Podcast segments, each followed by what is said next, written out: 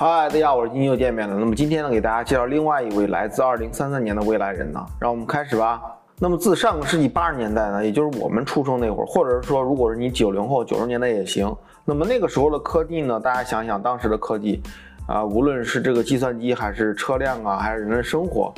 那和现在目前我们现在这个电子时代是完全不能比的。那么仅仅用了多少年呢？二十年或三十年时间，那么我们人类社会就发展成现在的这个无人驾驶啦，包括掌上超级电脑啦，包括这种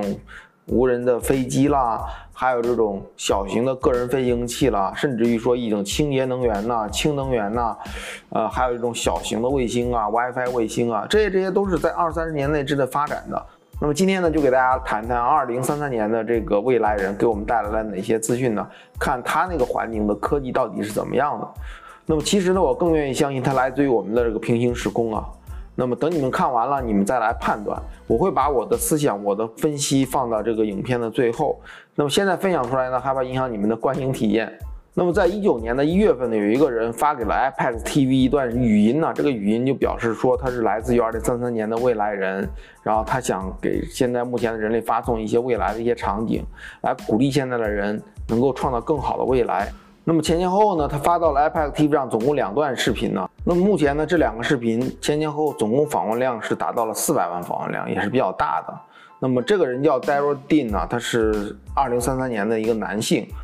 然后他告诉我们呢，在一九八零年代的时候，叫实验机器就开始测试，二零二八年呢正式发布。那么到二零三三年的时候，已经可以商用了。所以呢，他趁着商用的这个机会，他来到了未来，来到了过去。然后他会介绍一些二零三三年的这个情况给大家。然后他说，好消息是未来没有很重大的战争啊，所以的话呢，也不要太担心。然后他回忆到二零二八年公布这个时间机发明，同时呢，在稍早一点点的时间。也公布了外星人的发现。那其实外星人一直是在我们人类社会中生活生存的，他们一直保护着我们。那么这个时间点其实跟巴夏的这个时间点有点类似。巴夏说是在二零三零年到二零三三年之间发现外星人，并且在二零三三年以后会大批量接触外星人。那么前前后后跟这个 Dean 的时间相差两三年吧，啊，大体范围差不多。那么在二零二一年的时候呢，发行了一个脑部的芯片，可以让人的脑部呢比平常的大脑这个运转速度快六倍啊，反正就是能力很强的一个大脑了。那么这个现在来看的话呢，马斯克也有一个公司专门是研究这个脑接口的，所以呢，二零二一年发布一个芯片其实也是有可能的。那么定还说呢，其实有两个芯片，一个芯片是植入到脑子里面的，一个芯片是植入到自己的胳膊上的。当你去付款的时候呢，可以扫描你的这个手部的这个芯片，然后呢，你的这个芯片呢可以连接到全球的 WiFi 卫星上，然后这个 WiFi 卫星的数据传输量非常非常大，所以的话呢，它回到二零一八年的时候呢，它这个芯片就没法使用了，因为现在的互联网简直是太慢太慢了，它没办法进行那种海量的数据传输。那么同时，在提到未来其实没有这种纸币的，未来的全都是数字货币，所以的话呢，可以采取这种扫码的形式来支付。另外，他也提到了，二零二零年代呢，也有一个超强外衣啊，就是人们穿这个外衣之后呢，这个跑步速度很快，而且非常持久，不觉得累。还有就是说，它可以提起来非常非常重的重物，他提到了可以达到上千磅的这个重物。那么另外呢，他说还有一种这种隐形眼镜啊，这个隐形眼镜不光是可以改变人的视力，而且是可以记录全程记录，就像录像录像机一样。那么现在的谷歌眼镜呢，其实也可以达到这种功能，只是说未来可能会呃植入到眼球里面，或者说做成一个非常非常薄的设备贴到眼球里面，应该是这样一个功能吧。那么大家可以想象啊，如果你脑子里有芯片，手臂上有芯片，眼睛里面也有芯片的话呢，你的整个人的隐私基本上就没有了，对吧？这就他提到了未来可能社会呢没有隐私，所以呢也不存在犯罪，因为每个人的这个社会社交啊，包括你的所有的事情都是公开透明的，啊，也可以得到追踪跟监控。当然了，他提到这个没有隐私，其实其他未来人也提到，包括 KFK，KFK 说未来的世界人心赤露嘛，包括二零六二来讲的话，在五十米范围之内，你可以感觉到其他人这种思想，就是你可以通过心灵感应的方式感应到其他人的思想。那么跟现在目前这个地描述的用科技水平达到这种状态其实差不多的。那未来世界真的是没有隐私吗？那让我们拭目以待吧。那么定也提到，未来社会有两大危机，啊，第一个危机就是这个海平面上涨，由于全球的变暖嘛，很多这个冰川融化了，那么很多城市被淹在海底了。那么还有一个危机就是说人口过剩。他说到二零三四年的时候呢，整个全球人口是达到九十亿人口。那么其实很奇怪，后面有人留言说你为什么没有提到新冠肺炎呢？啊，这个问题呢，其实我也是有疑问的。那让我们继续往后看。然后他还说，二零二二年的时候呢，美国宣布提供免费的食品。那么这一点其实我还是相信，因为什么？因为前段时间因为新冠病毒嘛，纽约市已经开始对所有人提供这个免费食物了，所以也可能新冠病毒过了以后呢，所有的食品可能真的是免费了。那么由于人口过剩呢，所以呢，饥饿其实并没有完全消除啊。那么在二零三三年的时候呢，人口最多的国家其实就是印度啊。这个其实跟二零六二还有一些其他的未来人呢也提到了，印度是一个超级的人口大国。也是一一对应的。那具体有多少人呢？其实二零六二里面提到了印度可能有五十五亿人啊，这个这个人口简直太多了啊。那不知道这个定说的这个印度人口到底有没有达到五十五亿呢？那么在二零二五年的时候呢，他说月球会建立一个基地。那么这个其实跟 NASA 的计划基本吻合。NASA 二零二四年登月嘛，在二零二五年建立一个小型的基地也是非常有可能的。那么我在另外一个视频里面也提到了未来五十五年的每年的一个预测，大家有兴趣的可以看看我另外一个视频，我也贴到了这个视频上方。那么他提到了二零二六年的机械手臂发明，跟普通人的手臂几乎是功能是一样的啊，很难辨别。那么同时呢，二零二零年也发明了很多 3D 打印的这种技术，3D 打印可以打印人的器官，这样的话很多疾病就会被治愈。那么这一点其实跟八万玩家的预言有一点相似，但是年份不一样。八万玩家提到是二零四六年，那么也可能八万玩家那个世界跟这个定这个世界又不是同一个世界，跟我们这个世界也不是同一个世界。那么让我们继续往后看。那么其中呢，他也提到，二零二五年到二零三零年这五年是非常非常高速发展的五年，是知识啊技术爆炸的五年，有非常非常多的技术啊和令人兴奋的这个事情发生。其中二零二七年有一个标志性的事情，就是机器人有意识了。那么这导致了未来的 AI 呀，朝着一个非常非常高速的发展的路径去发展。那么同时，他也提到了，他通过时间机器也到了二零六零年那个时代。二零六零年的时候呢，其实人可以把自己的脑子里面的意识上传到机器里面，这样的话，人就可以在机器那个虚拟的现实里面生活，啊，甚至于工作，甚至于有一个自己的这种场所，啊，所以呢，他说未来的世界会变得越来越小，而不是越来越大。那么人们又创造了一个另外一个黑客帝国那个虚拟世界，然后可以把自己意识上传到机器上。想起来这一点还是挺有意思的。然后定还建议我们呢，如果二零二八年的时候呢，时间机器发明了，如果我们有兴趣去尝试时间机器的话，一定要去三千年这个时间点去看一看，因为三千年这个时间点真的是非常非常不可思议的时间点呢。如果说你选择度假的话，一定要去三千年。他推荐我们。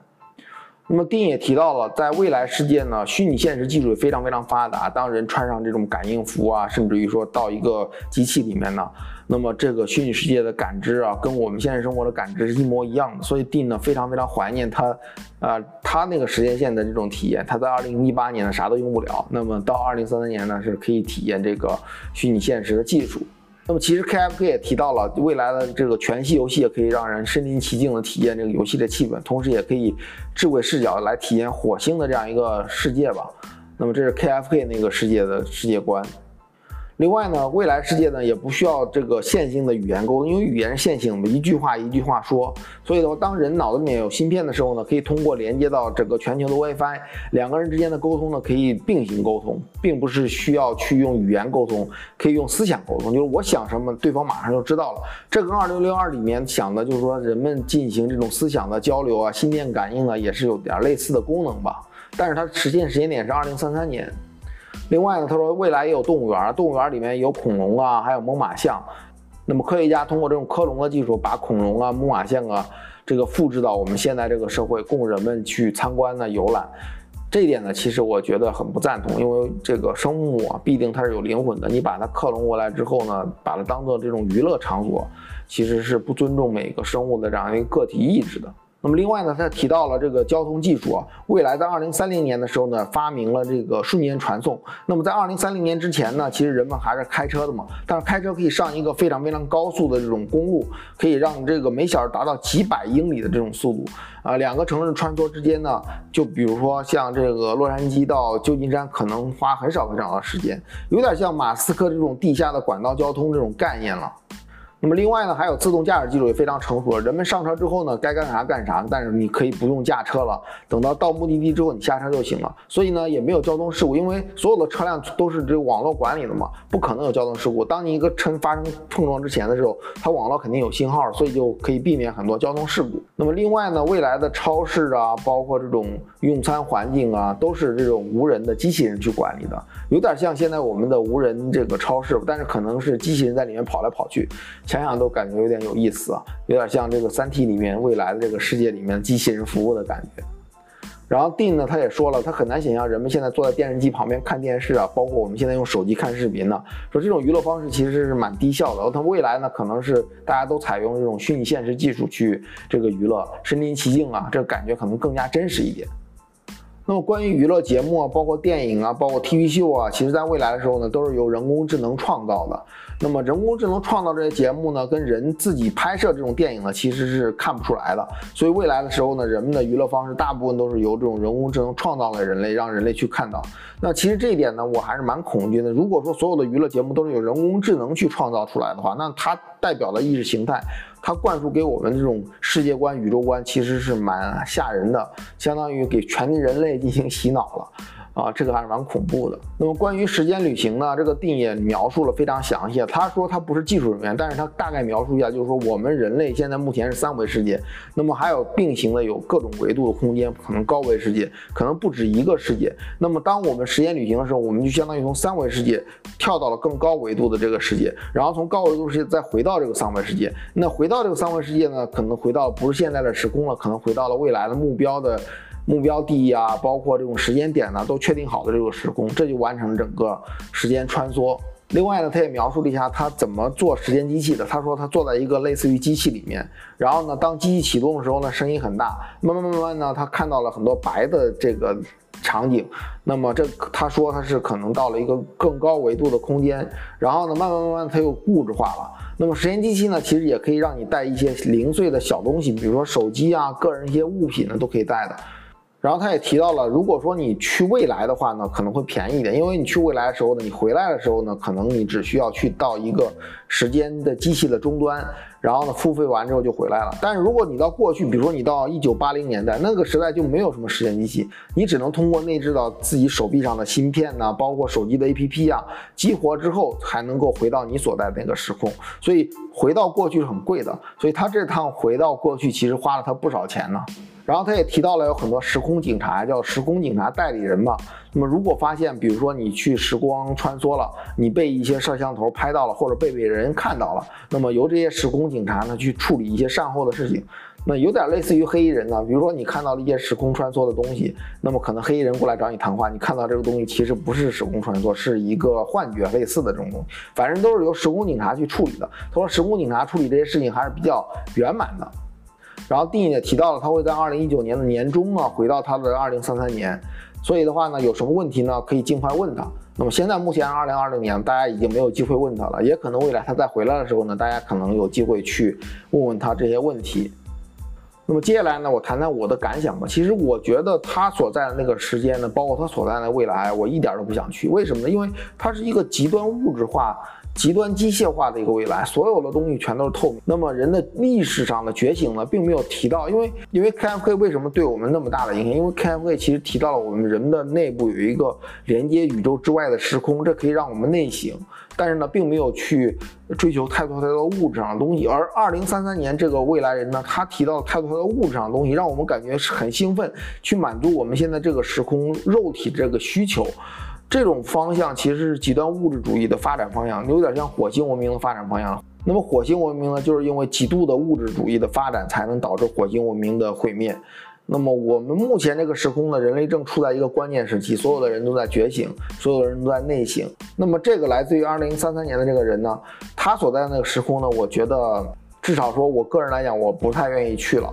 那么你愿意去哪个时空呢？你愿意去定这个物质非常非常发达、没有战争、没有痛苦的时空呢，还是愿意去 KFK 那个苦难的但是灵魂很觉醒的时空呢？那么如果说你有什么想法的话，别忘了留言告诉我们哦。